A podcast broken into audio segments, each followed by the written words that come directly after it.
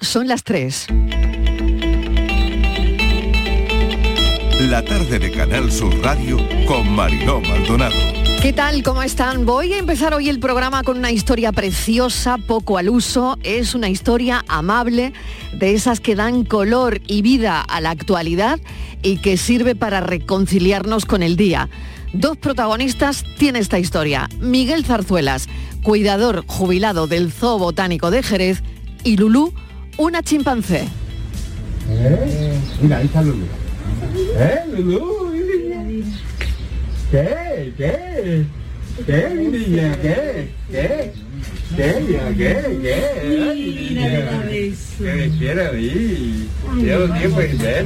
Miguel estaba en el acto del 70 aniversario del parque y se reencontró con Lulu, la chimpancé, se puso loca de contenta y reconoció, por supuesto, a Miguel, aunque llevaba mucho tiempo sin verlo.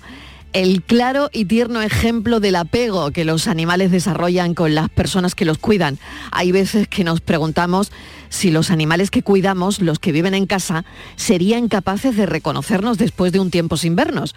Pues hemos oído la prueba y esta es nuestra primera historia. La segunda historia de hoy, los agricultores de Huelva no lo están pasando nada bien, es la gota que colma el vaso, están denunciando que les roban en sus fincas. Actualmente el modo de operar es a través de ojeadores que viven en la zona y a partir de ahí se subcontrata el delito a cuadrillas organizadas a las que les pagan por kilo recolectado. Esto era lo que le faltaba a la campaña de la fresa, así que hoy ponemos el foco en esta historia, porque ¿qué hacen con las fresas robadas? ¿Hay un mercado negro? Tercera historia de hoy, la guerra de Ucrania no deja de ser protagonista de la actualidad. Mm, Se cumple, ya saben, el viernes un año de la invasión de Rusia a Ucrania. Las consecuencias de la guerra han cambiado la vida de mucha gente. Decenas de miles de muertos y millones de refugiados es el resultado de la escalada militar. La vida devastada. Seguimos ayer con interés el discurso de Putin y no va a recular. Su mensaje también fue contra Occidente. El resumen de su discurso de ayer ante la Duma y el Senado, la verdad es que no pudo ser más claro. Lo que dijo no son buenas noticias para nadie. Putin considera a todos los países que forman la URSS parte de su patio trasero, exige la salida de la OTAN y confirma los temores de un conflicto a gran escala al exhibir su ambición de recuperar su antigua área de influencia. A dos días del aniversario de la invasión de Rusia a Ucrania, vamos a preguntarnos qué cosas han cambiado. Y como saben, hoy la música inunda toda Andalucía. Tiene que ver con el anuncio de los Grammys latinos aquí, que acogeremos la próxima ceremonia. Es la primera vez que los Grammys se celebran fuera de Estados Unidos, será en noviembre, así que igual vemos por aquí a Rosalía. que quiero, no me quiere como quiero, que me quieras y termina la condena. Me divierte. Y si no es Rosalía, igual vemos a Bad Bunny. Yeah, yeah, yeah, yeah.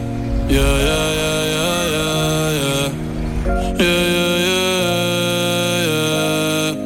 yeah. Una noche más y copas de más. Tú no me dejas en paz, de mi mente no te vas. Aunque el año pasado se lo llevó todo Jorge Drexler. Con el anhelo dirigido hacia ti. Yo estaba solo en un rincón del café. Cuando de pronto oí unas alas batir. Como si un peso comenzara a ceder. Vamos a ver por Sevilla o donde se decida hacer la gala en Andalucía a gente que este año, de aquí a noviembre, esté muy, muy de moda. Pero el artista que más premios Grammy tiene es Juan Luis Guerra. Cuando salí pa' Boston, en Boston te encontré. De tus ojitos verdes, niña linda, me enamoré. Y te entregué mis sueños, migré que mi café. Y mi guitarra Gibson y una lámpara pa' mis pies. Lámpara pa' mis pies. Lámpara pa' mis pies. La luz de tu mirada es. La gala de los Grammy puede tener un impacto económico de 30 millones, 300 creo que ha dicho el presidente, ¿no? 300 millones de euros. Y el impacto en el turismo incalculable. Andaluces que tienen Grammy, Pablo Alborán Bisbal, Alejandro Sanz, Arcángel, Paco de Lucía, Tomatito, Niña Pastor y en esta lista me dejo algunos, sé que no están todos, pero es que tenemos mucho talento en Andalucía. Bienvenidos a la tarde. Y aunque a veces no me importe, Sé que el día que la pierda volveré a sufrir por ella que aparece y que se esconde, que se marcha y que se queda. que es pregunta y es respuesta, que es mi oscuridad, estrella.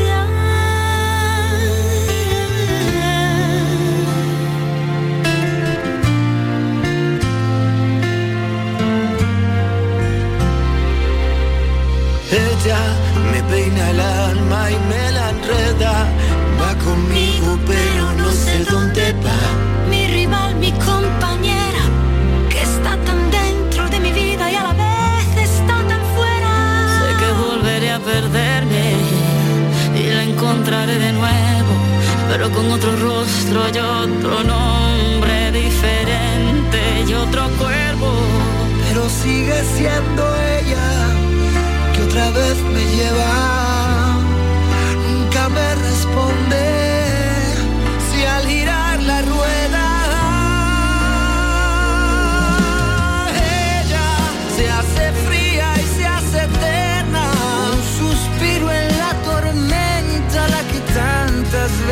le cambió la voz.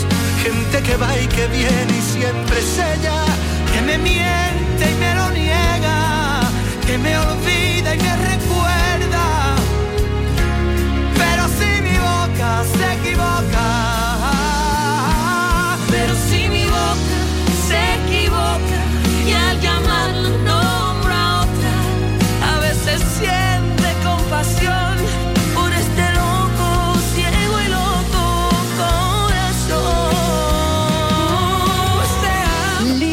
interminable de los premios Grammy que tienen andaluces, artistas andaluces, así que está muy bien eso de que Andalucía acoja la próxima ceremonia de la gala de los Grammy. Podía ser una tarde muy musical, pero vamos a las historias que hemos preparado para hoy. Una de ellas, como les comentábamos, el problema que tienen los agricultores de Huelva ahora mismo, que no lo están pasando nada bien. Parece que esto es la gota que colma el vaso porque están denunciando que les roban en sus fincas. Vamos a mm, recoger detalles de esta historia con Manuel Piedras, secretario general de UPA Huelva. Manuel, bienvenido. Hola, buenas tardes a todos y a todas. Bueno, sangrante esta historia, eh, cuéntanos, porque eh, eh, están robando a los agricultores, estáis denunciando robos en las fincas y parece que la manera de operar, lo contaba al principio, es a través de ojeadores. ¿Cómo llevan a cabo estos robos, Manuel? Bueno, eh, por las noches en el mundo operandi eh, escarcado, que está concretamente en una zona muy concreta de nuestra provincia, entre el término de Palo, Mover, Lucena, porque está cerca de la carretera principal y después los caminos nuestros, casi todos están asfaltados y facilitan mucho la labor de llegar con vehículos de cualquier modelo, no da igual que sea un vehículo, un coche, que pueden llegar perfectamente a la finca, ¿no? Entonces vienen por las noches. Previamente ha habido un ojeador, le llamamos ojeador, aquel persona que conoce el entorno nuestro, la finca, Sí, Manuel. Me he quedado sin la conexión, lo intentamos de nuevo, hemos perdido esa conexión. Bueno, les estamos contando que los agricultores de Huelva no lo están pasando nada bien porque están denunciando que le roban en sus fincas. Nos estaba contando Manuel Piedra, y vamos a recuperar, tratar de recuperar esa conexión enseguida, que le robaban en sus fincas, que actualmente el modo de operar es a través de ojeadores. Él nos estaba justo explicando qué es un ojeador. Parece que es gente que reside en la zona, que a partir de ahí esta gente subcontrata el delito a cuadrillas organizadas y les pagan por kilo recolectado. Claro, hemos pensado que esto era lo que le faltaba a la campaña de la fresa. Así que hoy queríamos poner el foco en esta historia. Agricultores de Huelva que no lo están pasando nada bien. Vamos a recuperar eh, la conexión. Creo que lo tenemos ya. Manuel. Estábamos hablando de los ojeadores. Manuel, ¿estás? Manuel no me oye. Pues no me oye. ¿Da tiempo a cogerlo? A ver, Manuel, ¿me oyes? No, pues no está. UPA ha denunciado el robo de fresas, urge refuerzos para vigilar el campo ante, esta oleada de robos en campaña fresera. En campañas anteriores la verdad es que se ha visto cómo también se cometían estos delitos a través de parecida, parecido modo operandi, bandas organizadas y que cometían directamente los robos de forma rápida. Parece que el, el modo de actuar sigue siendo el mismo. Así que estamos esperando a que esa conexión se pueda producir, pero bueno, como no parece que tenemos la conexión de momento, pasamos al siguiente asunto, porque también quería hablarles de la guerra. Ya saben que el primer mensaje de Putin sobre el estado de la nación desde el inicio de la guerra, hace casi un año, 24 de febrero, donde asegura que, que llevará la guerra hasta el final. Las cosas que ha dicho es que Rusia es invencible en el campo de batalla. Putin ha acusado a Estados Unidos de haber preparado pruebas con armamento nuclear y ha asegurado que Rusia está preparada para responder. La verdad es que no son buenas noticias si las consecuencias de la guerra han cambiado la vida de mucha gente. Decenas de miles de muertos y millones de refugiados es el resultado de la escalada militar, la vida devastada. Uno de nuestros expertos es Fernando Cocho, analista de inteligencia y riesgos a la seguridad nacional, experto en metodología de inteligencia y creación de unidades, máster en logística, en cibercrimen, en huella digital. Fernando Cocho, bienvenido, gracias por atendernos. Hola, buenas tardes, un placer estar con vosotros. Bueno, queríamos analizar, grosso modo, el discurso de Putin de ayer que comentaba que no recula, que su mensaje ha ido contra Occidente y que en resumen lo que dijo no son buenas noticias para nadie, Fernando. En absoluto son buenas noticias para nadie porque todos esperábamos que él planteara una, una exigencia de mínimos respecto a lo que significaría salvar su reputación, pero ha ido a un comportamiento de máximos. Es decir, eh, ha, declarado explícitamente que va a intentar, va a hacer lo posible por armar a Rusia y convertirla salvando las distancias en lo que la antigua Unión Soviética era, pero en este caso de corte ultranacionalista, de corte eh, ultraortodoxo, porque en, ello está con el patriarca, y además mm, ha planteado dar la espalda totalmente a Europa eh, y a Estados Unidos como potencias geopolíticas. Y se ha, digamos, echado en los brazos de China y sus aliados, eh, fruto de lo que va a ser dentro de un año probablemente el mercado eh, de comercio más importante del mundo, la evolución de la ASEAN China, que controlará dos tercios de la economía con un tercio de la población. Y eso Estados Unidos evidentemente no lo puede permitir, puesto que también se ha ido Rusia del Tratado de Armas Nucleares, que ya de por sí tenía muchas armas nucleares, pues ahora ha dicho que va a buscar nuevas formas, nuevas herramientas mm, militares para defender lo que él considera sus intereses geopolíticos y geoestratégicos.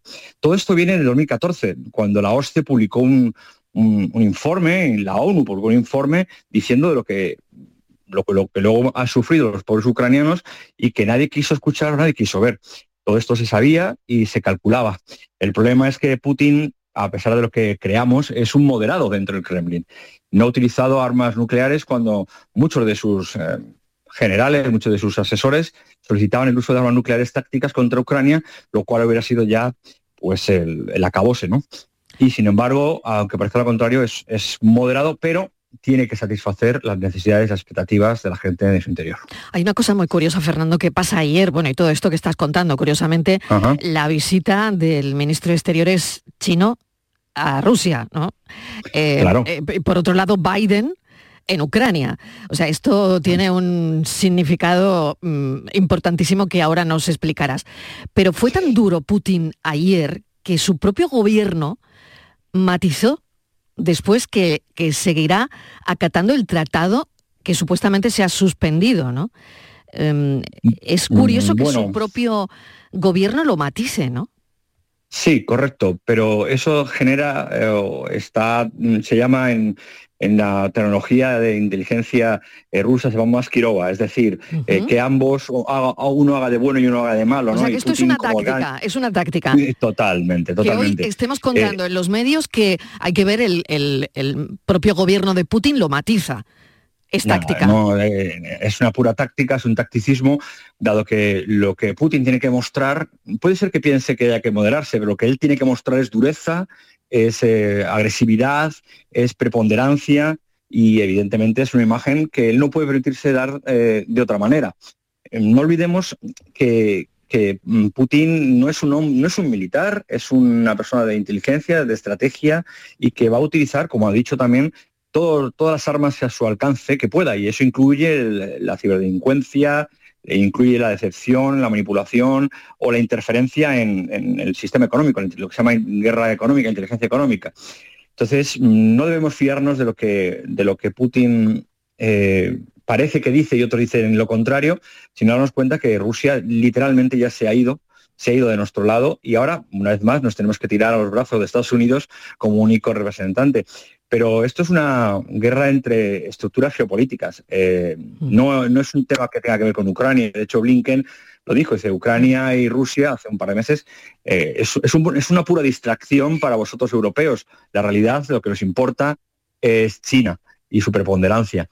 Entonces, eh, en parte lo que ha dicho Putin tiene razón, es decir, Estados Unidos nos ha estado, no mintiendo, pero sí mostrando una narrativa, aprovechándose del sufrimiento de los pueblos ucranianos eh, para su beneficio geopolítico. Un dato, Estados Unidos ha comprado petróleo y gas ruso con bandera de conveniencia en el Mediterráneo, lo ha trasvasado al Mediterráneo y lo ha llevado a Estados Unidos, le ha puesto marca a Estados Unidos y nos lo ha vendido. O sea, él pide unas sanciones que luego él mismo no cumple. Son cuestiones de geopolítica. Entendíamos también, volviendo a la historia nuclear, que yo creo que esto es lo que francamente nos preocupa a todos, ¿no? Es como tener la mosca detrás de la oreja, ¿no? Como decimos aquí. Fernando, es que eh, vivíamos un poco viendo el fin del armamento nuclear y ahora parece que nos adentramos en una era en la que se borran los últimos instrumentos del control nuclear. O sea, ¿quién, va a controlar ahora mismo? Pues absolutamente nadie. La, cuestión es que nadie va a poder controlar esta situación que ahora nos, nos hemos enfrentado. Eh, ¿Por qué? Porque se ha visto que aquel que tenga armas nucleares puede, entre comillas, chantajear a la población. Me refiero, por ejemplo, a Corea del Norte, que cuando utiliza armas nucleares o misiles, lo que hace en realidad es intentar que las sa- sanciones le sean rebajadas. O la India o Pakistán, que han manifestado su necesidad de geopolítica eh, con armas nucleares o amenazando con armas nucleares. Putin ha hecho exactamente lo mismo. Entonces volvemos a lo que era una guerra fría, eh, cuando durante 20 años nos hemos creído que estábamos en un cuento eh, de Alicia en el País de las Maravillas, donde había una sola, una hegemonía única por parte de Estados Unidos que ha gobernado, digamos así, geopolíticamente el mundo durante los últimos 20 años. ¿no? Pero las cosas mm, van a empeorar desde el punto de vista geopolítico y yo no creo que haya una guerra nuclear, ni mucho menos, pero sí una carrera armamentística que no favorece precisamente la negociación entre los pueblos y que se demuestra que el más matón, el que más amenazado pueda generar, más amenaza pueda generar a la sociedad con, en este caso, armas nucleares, pues se le termina haciendo caso. Y eso puede pasar con Estados Unidos, puede pasar con Irán, puede pasar con Pakistán, puede pasar con la India, puede pasar con China, con Israel o en este caso con Rusia.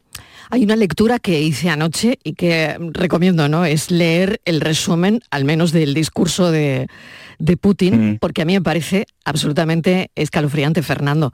Sí, Eh, pues Claro, uno, una se, se lee el discurso antes de irse a la cama y, y tiene ensoñaciones, la verdad. Porque Sí, eh, sí. te voy a decir lo que, lo que a mí me llamó la atención y, bueno, me preocupa, por supuesto, lo que a todo el mundo, ¿no? Lo que estamos hablando del el tema del control de las armas nucleares, ¿no? Pero por otro lado, el, el resumen del discurso incluye, fíjate, permiso para sus soldados, ¿no? aumento del salario mínimo y ataques al matrimonio homosexual, los abusos, la pederastia, el satanismo y todo lo que él considera males de Occidente. Correcto. Esto es correcto. fuerte, ¿eh? O sea, esto, Eh, es muy esto se deja ya- entre líneas, se deja entre líneas porque nos vamos a, a- a lo de los ataques nucleares y, y a la historia nuclear. Pero esto es tremendo. ¿eh?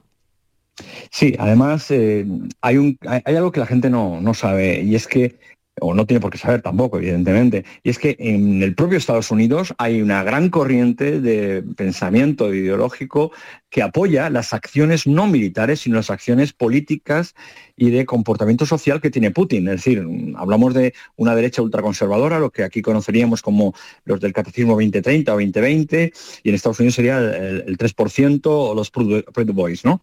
Entonces, este, esa mentalidad que a usted le escalofría tanto es lo que antes decíamos, una vuelta a la gran Rusia, pero incluso la, la- la Rusia zarista, con una visión ultraortodoxa, con apoyo del, del patriarca, con apoyo, por tanto, de una moral, de una religión, de un peso en el que considera, eh, y a veces en algunas cosas podemos estar incluso de acuerdo, con que eh, Occidente es el mal de todo, es el mal de la familia, el mal de la corrupción, el mal del- de, de todo tipo de modificaciones a lo que él considera la familia tradicional o la familia ortodoxa, digámoslo así, y que es culpable de una mala influencia y que dice que Europa ha caído para eh, eh, ha caído en ello y por tanto se convierte en débil. Y él no va a permitir que eso contamine a su modo de ver que es una mala contaminación eh, su, su país no entonces estamos estamos yendo a una radicalización ya no solo política o militar, sino una radicalización ideológica que le, al- le alinea totalmente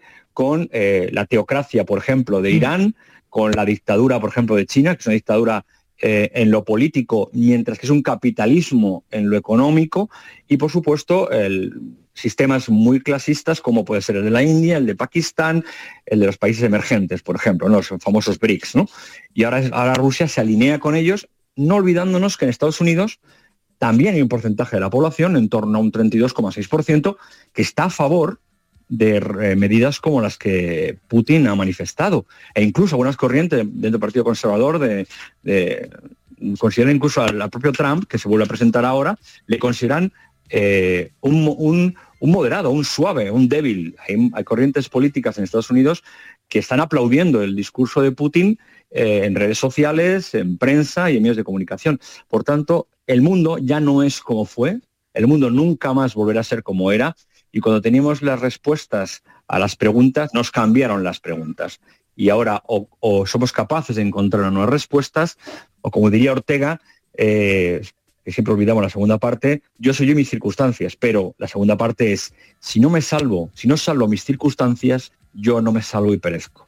Las circunstancias actualmente es una geopolítica diferente, de un modelo social diferente, de una estructura eh, política de lucha entre intereses geopolíticos diferente, con herramientas diferentes. Manipulación de medios, manipulación, fake news, lo que se conoce como fake news, el doxing, la manipulación de redes sociales, el hacktivismo o, por qué no decirlo así, eh, variantes de eh, guerra nuclear, que es guerra bacteriológica, guerra química, y que no va a tener ningún pudor eh, en, usar, porque para ellos es una amenaza existencial como para nosotros podría ser otro tipo de situaciones. O Estados Unidos ha dicho que también es una amenaza existencial para él, para Estados Unidos, el hecho de que eh, Rusia estuviera controlando eh, a, Alemania y Europa Central con el, combustible, con, el- con la energía, y para él es una amenaza existencial que eh, China logre conseguir, como tiene programado Xi Jinping, dentro de ocho años, de una forma pacífica, que Taiwán caiga en manos de, China, con lo que el comercio absoluto de esa zona quedará bajo el comercio de los intereses chinos y no habrá otra solución. Recordemos que Taiwán no ha sido reconocido como país ni por Estados Unidos. Estados Unidos, aunque sea un aliado, le dice que es una parte de la República Popular de China. Entonces, eh, las cosas a veces no son lo que parecen. Un año de la invasión, el viernes de en Rusia, de Rusia a Ucrania, eh, y la verdad es que ha cambiado, ha cambiado nuestra vida. Todo. Fernando Cocho, me temo que continuaremos hablando, hablando de esto. Gracias, un saludo. A vuestra disposición siempre, un placer. Gracias. Gracias, un placer. Fernando Cocho es analista de inteligencia y riesgos a la seguridad nacional, experto en metodología, inteligencia y creación de unidades de inteligencia.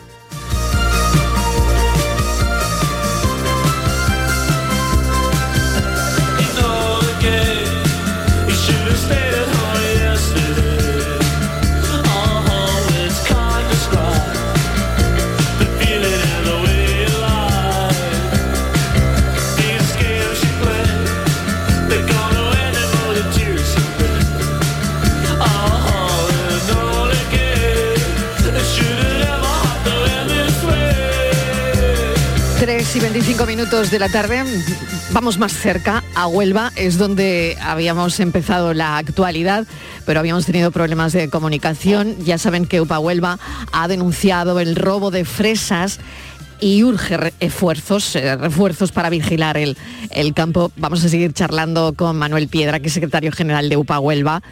Manuel, estás ya por ahí, ¿verdad? Sí, buenas tardes. Bueno, especialmente sangrante en este momento de la campaña, dado que ahora el precio de la fresa es mayor que en, que en meses anteriores y por otra parte, durante el robo, está claro que se provocan daños en estructura, en plásticos, en fin, que todo esto lo que hace es eh, aumentar las pérdidas. Nos estaba hablando de cómo se producían estos robos y sobre todo de un perfil de unos ojeadores que parece que es la gente que aparece por el campo y que, bueno, mm, mira todo, observa todo bien para después eh, cometer el delito, ¿no? Claro, si no tienen información, date cuenta que las cuadrillas son cuadrillas, ¿eh? cuadrillas organizadas, eh, algunas veces de 10 personas en furgoneta, con cajas de plástico ya predeterminadas que han robado antes, anteriormente en la misma finca o la finca colindante, pues vienen, exactamente por la madrugada con linternas eh, de, de minero en la cabeza para poder recolectar por la noche y lógicamente el daño que hacen ya no es el valor del, fruto en sí, porque ahora la fresa por suerte vale algo más que en mayo y eh, lo que hacen es destrozos, pues rompen los plásticos, rompen el lomo, la planta la destroza, pues pisan por, encima de la planta, hacen un, un daño a- al sistema de- exterior de, de la planta. ¿no? Por lo tanto, ese es el modo operandi. Y eh, eh, e incluso hemos detectado que le pagan a la cuadrilla que viene, eh, la persona que los contratará así para que roben, le pagan por, por kilos cogidos, es curioso, es que le pagan por kilos cogidos. Ese, ese es el modo operandi, por las noches, sobre todo por las noches. Manuel, ¿qué supone esto en pérdidas? Porque hablábamos precisamente de eso, ¿no? Es especialmente sangrante este momento de la campaña y que era la gota que colma el vaso, ¿no? Bueno, bueno la, esta mira, historia, ¿no? la tema económica prácticamente no, ni la valoramos prácticamente porque hay veces que, la, la cuantía no es solamente lo económico. Lo que sí queremos, mm, a ver, buscar soluciones. Una de las soluciones que hemos planteado, como bien tú sabes, es que los refuerzos de, de- de la Guardia Civil, que vienen todos los años a la campaña de fresa, igual que van a la aceituna, pues mm, tienen previsto la, la llegada masiva de Guardia Civil, eh, digo, masiva del Grupo Roca, eh, a, a primer- a mediados de, de marzo, ¿no? Cuando vienen. Nosotros lo que les demandamos es que vengan antes, que vengan en- a principios de febrero, porque es cuando el valor de la fruta le merece a esta gente, a estos señores, como ya por llamarlo algo, le merece robar, ¿no? Porque en mayo, cuando todavía están aquí la Guardia Civil, prácticamente eh, nos cuesta a nosotros trabajo ir a recolectar, porque el precio que nos dan es insignificante, ellos ni, ni aparecen. Por lo tanto, que adelanten eh, el contingente a febrero. Y otra, una labor muy importante que podría hacer ustedes hacia los consumidores, es que al consumidor hay que hacer un llamamiento. Si, si se produce un robo, pero nadie compra, lógicamente eh, estamos evitando el robo. Pues bueno, muy fácil. Dejemos de comprar en los circuitos no alimentarios. O sea, que nadie se le ocurra comprar, sobre todo un producto como la fresa, que es un producto perecedero, que no tiene piel, no tiene protección natural y que mm, el que la ha robado no sabe si nosotros hemos echado el tratamiento hoy, esta noche o el Exacto. día antes. Claro, Exacto, que no, tiene controles. O sea, si, no lo, si no lo estás comprando en el circuito em, del comercio, no tiene controles de seguridad alimentaria, ¿no? Claro, pero encima el que no tiene control de seguridad alimentaria eh, está poniendo en riesgo a- en temas de salud, pero también aparte está haciendo eh, mm, a los compañeros de las tiendas legales, le está haciendo una competencia desleal, un producto que no paga impuestos, un, producto que no ha pagado ni una factura. Por O sea, lo está tanto, claro. Manuel, que hay un mercado negro de la fresa. Bueno, hay un mercado negro de la fresa, como hay un mercado negro de radio y hay un mercado negro de... Hoy en día hay mercado, lógicamente, se vende mucho. ¿Qué tienen que evitar eso? Los ayuntamientos tienen mucho que decir. La policía local de cada ayuntamiento es fiscalizar y pedirle la documentación a aquel que venda un producto, si tiene la, la trazabilidad económica, preguntar, pedirle la factura donde ha comprado ese producto y la trazabilidad sanitaria. A nadie se nos ocurriría comprar un producto que no venga al registro sanitario, en el- un yogur, una- un plato, cualquier producto tiene que tener su registro sanitario. Pero es que yo Bueno, pensé, Manuel, que esto, que esto se hacía. que no sé, me estoy quedando un poco a cuadros. ¿Es que esto no se hacía? O sea, Bueno, porque, porque es- quien roba la fresa, ¿dónde la vende? Claro, yo invito, yo invito a los consumidores, a cualquier consumidor de cualquier ciudad grande, bueno, un pueblo menos, Mm. a que vaya y vea cómo hay circuitos donde se venden productos en las aceras, en cualquier sitio de exposición, un viernes, un sábado, un lunes, ¿no? Pues, pues si evitamos eso, eh, nuestro, lógicamente eh, ganamos en salud también y también dejamos de defraudar. Y a los agricultores también que denuncien, porque uno de los argumentos que dicen lógicamente los políticos es que no hay denuncia. ¿A qué vamos a mandar refuerzos? Pues mire usted, hay que denunciar. Aunque sea un kilo de Pero ¿y fresa, por qué no hay denuncias, Manuel? ¿Por qué no hay denuncias? Porque mira, uno de los primeros problemas que hay que no hay denuncia es que la gran mayoría de los cuarteles de, la- de- de los pueblos pequeños están cerrados por la noche. Y, y, y Bueno, pero por la abrirán por la en- mañana, ¿no? Claro, abre por la mañana en un horario de, de, de 8 a 10, a no ser que la Mm. pareja esté haciendo un servicio, ha ido de urgencia, y, y claro, tiene que ir el agricultor eh, siete veces al cuartel de día, poder poner una denuncia, ¿eh? y después hay que el papeleo que lleva la denuncia. Entonces, invitamos a nuestros agricultores que aunque sea insignificante y laborioso, que se pongan denuncia, porque eso demuestra que está habiendo robo en, en- en- en la finca. Y por supuesto, también hay que hacer una cosa. Tenemos un documento que puso la Junta de Andalucía, eh, que se llama eh, el DA, que es el documento de acompañamiento que a partir de cualquier ciudadano, cualquier agricultor que lleve su producto de su finca a la cooperativa o a donde lleva el producto, debe de ir acompañado con un documento de transición. O sea, yo estoy llevando estas fresas, tantos kilos de mi finca que está situada en tal sitio, a la estoy llevando a la cooperativa que está situada en tal sitio. Ese documento de obligado cumplimiento llevarlo en el vehículo. Bueno, pues más mi, mi favor, por las noches, a partir de cierta hora, quien lleve productos, eh, fruta, lleve cualquier cosa y no lleve ese, ese documento de acompañamiento de dónde viene y a dónde va y dónde está la factura, pues que se parará la Guardia Civil, tráfico, y lógicamente le requerirá ese documento y ese si no tiene una trazabilidad de dónde va y dónde lleva, pues lógicamente es sospechoso también. O sea, mecanismos, herramientas hay, hay que ponerlas en- en- en marcha. Pues nos ha dado muchas claves. Manuel Piedra, secretario general de UPA Huelva, muchísimas gracias y mucha suerte y a ver cómo sigue evolucionando todo esto. Gracias. Un a abrazo. ustedes por darnos la oportunidad de expresarnos. Son las 3 y 33 de la tarde. Hacemos una pequeña pausa y a la vuelta les hablamos de una historia muy tierna, la de un chimpancé y su criador.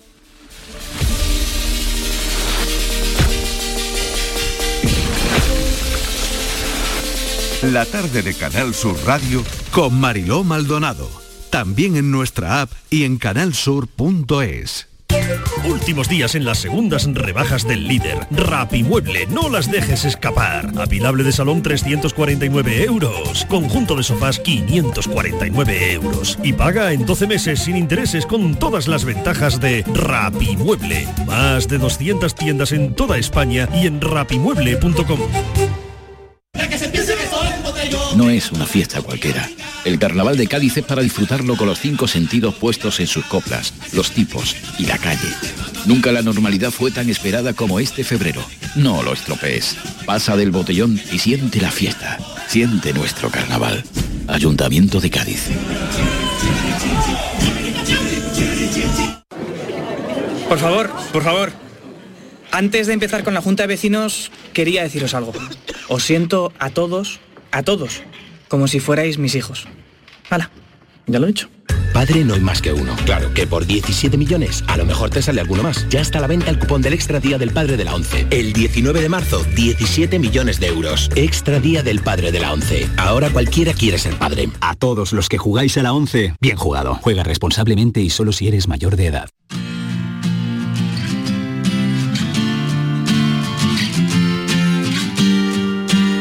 La tarde de Canal Sur Radio con Mariló Maldonado. Vamos a por esa historia que nos ha encantado, que dan color y vida a la actualidad y que sirve para reconciliarnos con el día. ¿Eh? Mira, ahí está Lulu. ¿Eh, Lulu? ¿Qué? ¿Qué?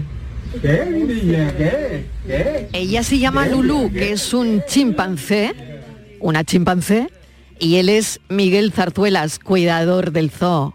¿Qué, niña? ¿Qué? Ven, ven, ven, ven. Ven, niña. Ven, ven. Ay, ay, ay, Le da besos, se acerca, reconoce a Miguel. ¿Qué, niña? ¿Qué? ¿Qué? Qué barbaridad, qué ¿Qué? ternura. El único que la- Miguel estaba en el acto del 70 aniversario del parque, se encontró con Lulú, la chimpancé, se puso loca, loca de contenta y reconoció después de mucho tiempo a Miguel. Miguel está hoy con nosotros, Miguel Razuela, bienvenido, ¿qué tal? ¿Qué tal? ¿Cómo Buenas estamos, tardes. Miguel? Bien, siempre con ánimo y con optimismo. Bueno, qué bonita la historia. ¿Cómo es Lulú? Pues sí. Lulú es una chimpancé que es un encanto. Vino muy pequeñita al zoológico de aquí de Jerez y la verdad la cogimos con un cariño especial porque se la incautaron a unos fotógrafos que la tenían en Madrid, por la parte de Madrid, y vino muy pequeñita, muy pequeñita. Mm, para decir que, que estas crías tan pequeñas pues ocurren que tienen que matar a la madre para podérsela quitar. Y, y claro, pues vino pequeñita y la cogimos aquí y ya poco a poco la fuimos haciendo un poquito para que ella más o menos se fuera adaptando aquí al zoo y ya un poquito más mayor pues la introducimos con, con la pareja de, San, de, San de chimpancé que había, como eran Lola y, y Guillermo, ¿no? Lola, que era una hembra ya adulta, y la verdad la cogió como una verdadera hija, ¿no? Y, y hasta ahí pues estuvo bastantes años en compañía tanto de, de Guillermo como de, de Lola, ¿no? Que la enseñó de chica todo, como una verdadera madre. Bueno, increíble la historia, ¿no? La historia de, de Lulu que, que matan a su madre, que, bueno, la verdad es que podía ser una historia de, de película, ¿no? Miguel ha trabajado en el zoo durante 27 años como cuidador, pero claro, se jubiló, se jubiló y llevaba mucho tiempo sin ver a Lulu. Pero ¿no le ha parecido increíble que le reconozca? No, no, no, no, que va. Para es nada, que ¿no? Yo el trato, para nada, en absoluto, además. Y intento no ir mucho al zoo porque, claro, yo le tengo un cariño especial al zoo, ¿no? A mi centro de trabajo a donde le he dedicado 27 años, que para mí son imborrables en mi vida laboral, ¿no? Y, y la verdad se avisa, ¿no? De que sufro porque yo veo que ella sufre al, al no tener ese contacto diario que se tiene cuando es cuidador, que desde por la mañana te está viendo durante el día y la verdad no tener ahora ese contacto pues ella al verme como diciendo ¿qué hace ella afuera? que ¿por qué no te acercas? Claro, porque no sea, vienes dentro, ¿no? A darme de comer y... Es, Claro, es, claro. comida y todo Claro. eso, ¿no? Porque es persona, ¿no? Los chimpancés son los más parecidos a nosotros, al ser humano.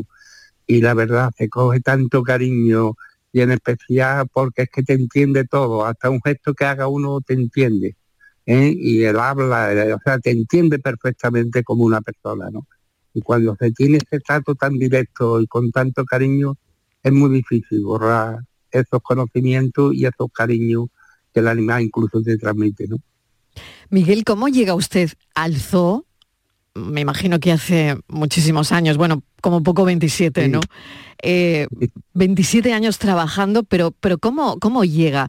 ¿Cómo recuerda sus primeras veces como cuidador de animales en el zoo?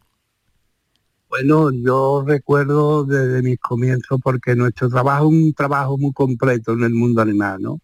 Nosotros los cuidadores empezamos por la mañana, que hacemos entrar al zoo a las 8 de la mañana, pues lo primero que hacemos es abrir las instalaciones, observar los animales como están, en fin, que aparte también el servicio técnico es maravilloso de que están muy pendientes a todas las indicaciones que nosotros les trasladamos, aparte que ellos vigilan constantemente el comportamiento de los animales, ¿no? Nosotros al comienzo pues vemos a los animales, los observamos, si hay cualquier anomalía en cualquier tipo de ellos que, esté malo, que, que verdaderamente no esté en condiciones, pues inmediatamente le transmitimos a los servicios técnicos veterinarios, le transmitimos que vengan a observar que hemos visto algo raro en eh, los animales, ¿no? Y ya pues empezamos la limpieza eh, de las instalaciones, ya después su comida y después también observar a los animales y a tener algún contacto con ellos, sea, sea digamos, viéndolo, observándolo, en fin, de todo tipo, ¿no? La cosa que procurar con estos animales que estén siempre contentos y activos. Y sobre todo eso, tener contacto con, con las personas en ese sentido, hablarle, enseñarle juegos, en fin, en, en cambiarle muchas veces por los servicios veterinarios que nos indica el cambiarle las comidas, en ponerlas en sitios distintos para que ellos también le cueste un poco el trabajo de observar y mirar y buscar, fin, es un trabajo muy completo y la verdad, sinceramente, y con decirte que yo en mis vacaciones, algunos días iba, me, mm, lo notaba tanto la falta de no verlo que iba a Que verlo. se iba para, para el zoo, ¿no?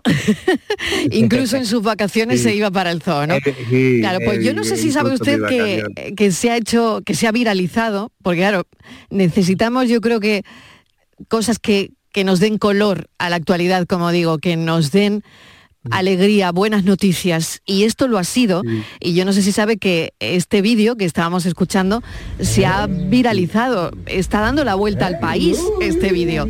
¿Lo sabía usted? ¿Lo sabía bueno, tengo Miguel? noticias que Sí, se ¿no? están viendo por bastantes personas. Se y- está viendo este vídeo en todos sitios. Ya. Pues yo me alegro mucho para que la gente se conciencie de Exacto. que Fíjese los qué bonito. los zoos los zoos son muy importantes. Gracias a ellos se puede conservar muchas especies de animales, investigar y sobre todo eso en el, tema de educación también, todo. ¿eh? Y gracias a ellos se han rescatado muchas muchos animales que están todavía incluso en peligro de extinción, ¿no? Y aquí en Jerez abanderamos ese tema, ¿no? De que hay un servicio técnico maravilloso y hay un personal que, que está dedicado cuerpo y alma a, a esto, a que el poder sea uno de los referentes de España, ¿no? Y gracias Y a a nivel usted, mundial, ¿no? claro, hemos vuelto a mirar eh, a los cuidadores en los zoo, porque es un claro y tierno ejemplo del apego que los animales desarrollan con las personas que los cuidan, que los quieren, que pues lo que ha hecho usted con, con todos los animales durante 27 años.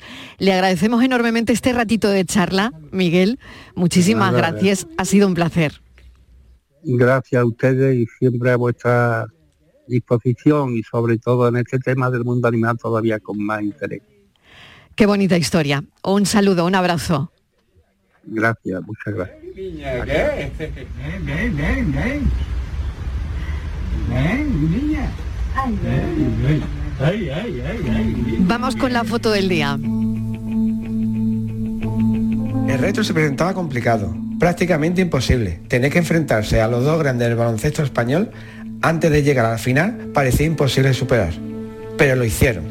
El Unicaja Baloncesto se alzó contra todo pronóstico con la Copa del Rey. Un equipo que supo estar a la altura dentro de la cancha y fuera de ella, tal y como muestra la foto del día del fotógrafo oficial del club, Mariano Pozo. No solo toda la ciudad de Málaga se volcó con sus campeones jugadores y cuerpo técnico, sino que devolvieron el calor a su afición en forma de abrazos, aplausos y cientos de fotos. Gestos de cercanía y agradecimientos entre deportistas y su afición que demuestra que con el deporte todos ganamos. Todavía estamos viviendo el éxito del Unicaja con la foto que ha elegido nuestro fotoperiodista. ¿Quién es, Francis? Bueno, pues la foto la ha elegido para la tarde Alex Cea, fotógrafo malagueño independiente que trabaja desde los 22 años para medios nacionales de información general y deportivos, así como para medios locales y agencias. Actualmente colabora con Europa Press y La Opinión de Málaga. Su trayectoria también abarca la fotografía institucional, corporativa y publicitaria. También ha ejercido la docencia en distintos cursos de fotografía e imagen audiovisual. Alex en 2019 recibió la mención especial de los décimos premios de periodismo Ciudad de Málaga organizados por el Ayuntamiento y la Asociación de la Prensa de Málaga por la imagen de una embarcación de salvamento marítimo llegando al puerto de Málaga tras rescatar del mar Mediterráneo a un grupo de inmigrantes subsaharianos. Esa foto fue realizada para Europa Press. Fotoperiodistas que buscan su imagen del día. La tarde de Canal Sur Radio con Mariló Maldonado. También en nuestra app y en canalsur.es. Los guerrilleros, tapicería y colchonería en Utrera, a precios de fábrica. Cheslong de 3 metros con asientos extraíbles, cabezales reclinables, canapé, dos puff, cojines decorativos de regalo y telas antimanchas a elegir antes 899 euros y ahora solo 499 euros. Sí, sí, has escuchado bien, 499 euros. Y por un euro más televisor LED de 32 pulgadas de regalo. Estamos en Utrera, carretera Carmona número 15 en Utrera, Sevilla. Entregas en 48 horas. La canción de bienvenidos un clásico. En cuatro latas de los 60, un clasicazo. Vuelve el Salón del Vehículo Clásico Sevilla Classic Gas. Del 3 al 5 de marzo en Fibes te espera la mayor exposición de modelos históricos. Con compraventa entre particulares, recambios, exhibiciones, retrospectivas, clubes y mucho más. Sevilla Classic Gas del 3 al 5 de marzo en Fibes. Síguenos en redes sociales y sevillaclassicgas.com. Con Hora Luz, ahora la luz eres tú. Porque con las placas que te instalamos puedes dejar tu factura a cero euros e incluso pagar parte de la factura de cualquier otra residencia.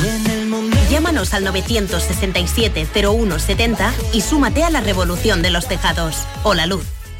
Las noticias que más te interesan las tienes siempre en Canal Sur Mediodía, Sevilla. Y este lunes te llegan con el Ayuntamiento de Bormujos, localidad que organiza la Gala de Andalucía. Hablaremos con su alcalde, con quien repasaremos este tema y otros asuntos de la actualidad.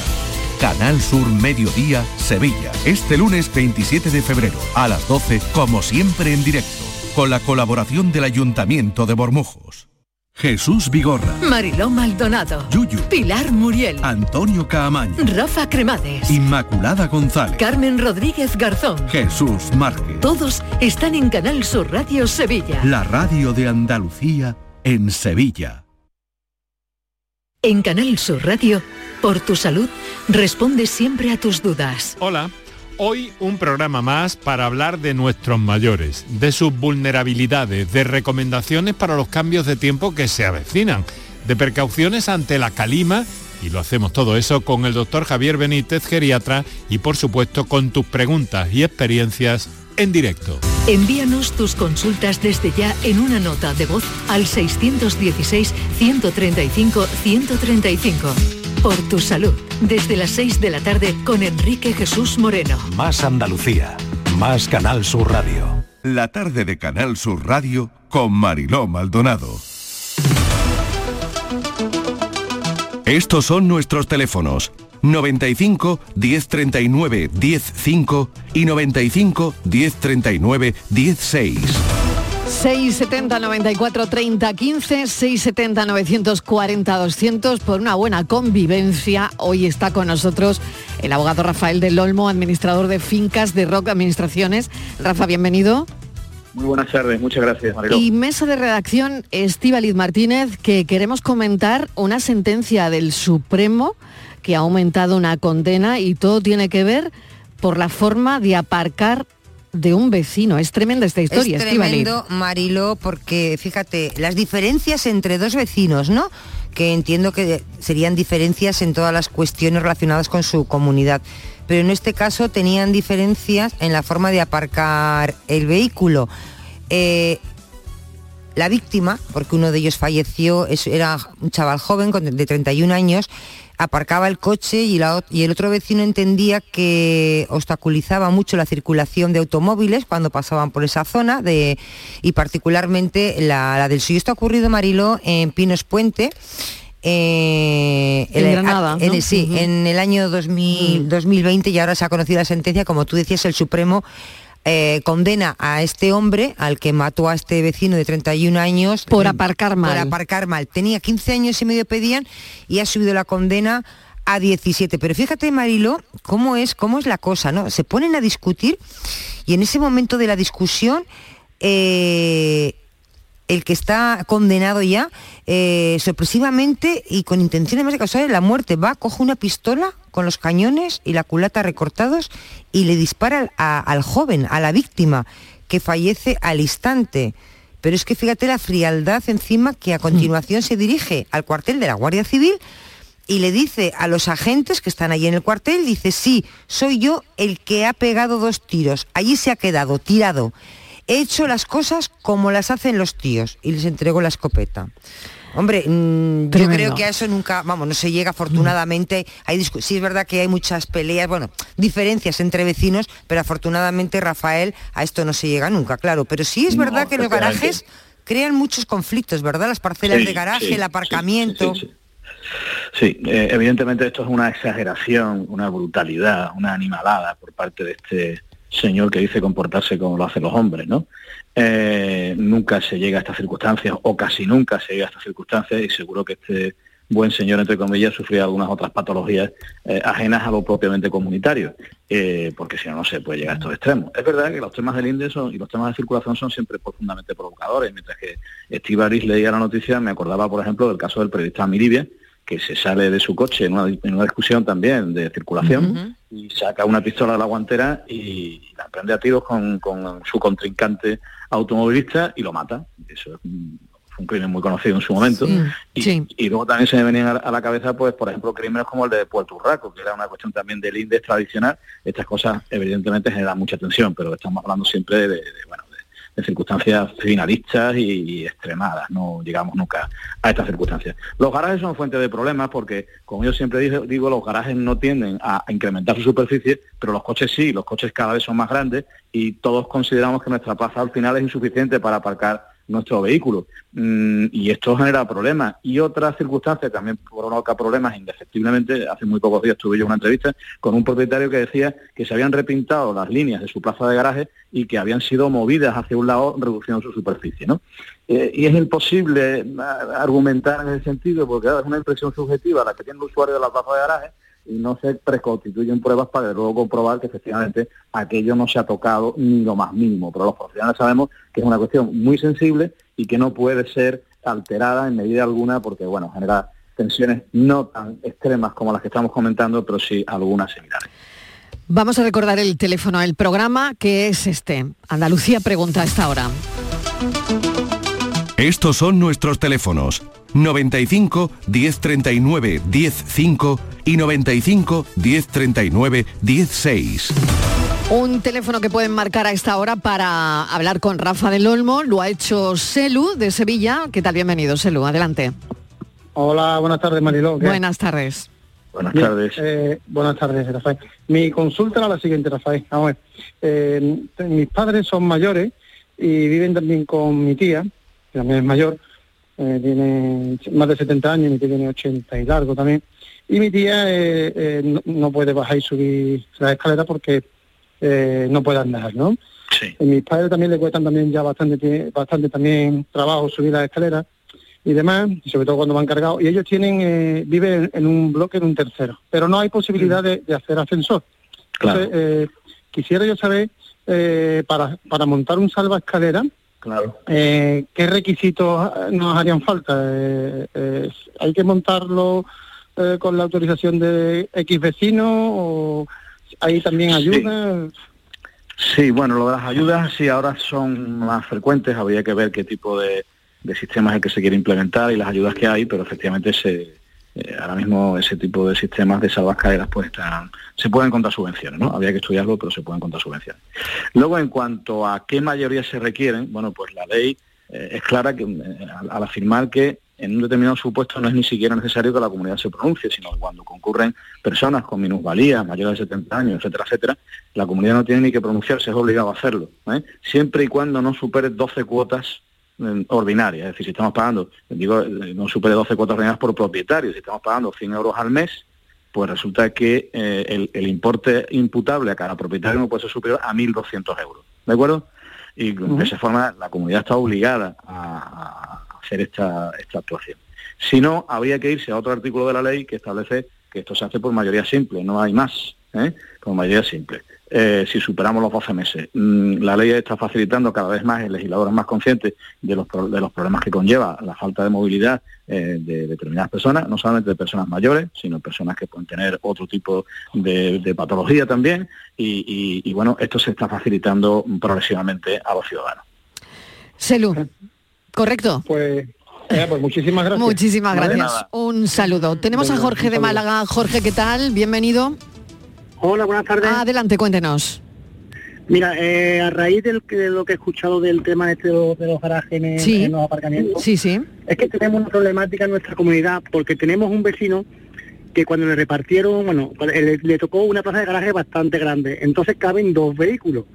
Él mete sus dos vehículos, ninguno de los vecinos tenemos ningún problema ni estamos en contra, pero sí que hay dos que están en contra. Entonces, ellos están dispuestos a denunciar a la comunidad por este, por este caso. Eh, el, el vecino que, que aparca los dos coches en su plaza de garaje, vamos, no impide ningún tipo de circulación y no molesta ninguna plaza de garaje más. ¿Eso se puede hacer o no? Sí, yo entiendo que sí, ¿no? Yo no creo que haya ningún motivo. eh, somos muy dados, o son muy dados los copropietarios, a afirmar que van a denunciar a la comunidad. Por cierto, una profesión, la denuncia es una acción penal, ¿eh? y lo que procede en todo caso es demandar a la comunidad. Pero bueno, eh, Bueno, eh, lo mismo no me, lo mismo no, me he explicado bien, no lo digo pero por usted, no lo digo por usted, sino porque muchas veces se habla eh, como si estuviéramos hablando de infracciones, de infracciones penales y eso es muy delicado. ¿eh? Las responsabilidades penales son de una naturaleza muy distinta a las responsabilidades de carácter civil. ¿no? Las responsabilidades civil- civiles normalmente se, se sust- se- se sustancian eh, a través de compensaciones económicas, las responsabilidades penales a través de multas, ingresos en prisión. Entonces, eh, creo que es bueno que distingamos una cosa y otra. Mire, si la plaza de garaje, el uso de la plaza de garaje por medio de dos vehículos no significa eh, hacer uso de las zonas colindantes, ya sean privadas o comunitarias, yo no veo ningún inconveniente. Es muy frecuente que las personas utilicen su plaza de garaje para aparcar, por ejemplo, un coche y una moto. ¿no? Pues no hay ningún problema. Algunas veces se me indica que el seguro tiene determinada número de vehículos y que si se excede el número de vehículos eh, potenciales que estacionan en el garaje, pues en caso de siniestros no podría, la compañía no se haría cargo. Mire, yo no creo que eso vaya a ocurrir, pero es muy fácil de solventar. Eh, de- se le- a- amplíese la, la- la póliza de seguro eh, en un garaje de 100, eh, de 100 vehículos a 105 y no pasa absolutamente nada. El incremento de la primera base es minúsculo, pero vamos, yo no creo que eso vaya a tener trascendencia ni siquiera en el hecho de, eh, de este tema del seguro. Y otra cosa, eh, Rafa, plantear, que es que- sí. otra cosa, discúlpame, es que esto se votará en, en comunidad, en una reunión, ¿no? Hombre, evidentemente, lo que pasa Y, es que cada claro. propietario Sí, puede lo mandar vota- lo que estime votamos. pertinente Sí, ¿lo sin votaron? de la comunidad. Lo votamos, lo votaron, lo votamos y votamos a favor del que del, del vecino que aparcaba sus dos coches porque no tiene ningún problema. Claro. Pero claro. estos dos vecinos, estos dos vecinos No están de eh, acuerdo, siguen sin estar no de están acuerdo. y ahora están, lo están buscando las cosquillas por otro sitio, que tienen humedad en sus paredes, que y todo es a raíz porque ellos dicen que no es legal que aparque sus dos Madre mía, ahí. madre mía. Madre mía. Es verdad adelante, adelante, Rafa. impugnar el acuerdo judicialmente, no, no veo motivo, pero bueno, esa posibilidad existe, ¿no? Eh, impugnar judicialmente significa eh, el, que haya o sea, que haya una causa legal para que el juez anule el acuerdo. Yo, por lo que me estoy contando, no lo veo. Primer punto. Segundo punto, to- siempre cualquier propietario ante la inacción de la comunidad puede ejercer de motu propio las acciones que estime pertinentes y en su caso mm, incluso luego repercutir las costas sobre la comunidad si gana el procedimiento. Y por último, un aspecto más también que pueden surgir en este tipo de discusiones es que no es lo mismo que un propietario tenga un solo vehículo y abra la puerta del garaje una vez al día o dos, si que si tiene dos usando el garaje y la abre cuatro. Mire, eso es exactamente igual que en los pisos en los que el contador de agua comunitario eh, se reparte por coeficiente y resulta que en un piso vive solamente una persona y en un piso de la misma dimensión viven cinco y pagan los dos la misma cantidad de agua. Estas son las lógicas que claro, claro, claro. que bueno que conlleva esto. Bueno, Jorge, pues eso es lo que opina nuestro consultor, ¿de acuerdo? Pues muchísimas gracias. Muchísimas gracias, un De saludo. nada. Bueno, la verdad es que a mí me ha parecido curiosísimo eh, esta historia, bueno, que, que no es más que el día a día en una comunidad de vecinos. Tú tienes una plaza de garaje grande que te ha tocado así y caben tus dos coches y aparcas los dos coches y hay dos vecinos que se quejan.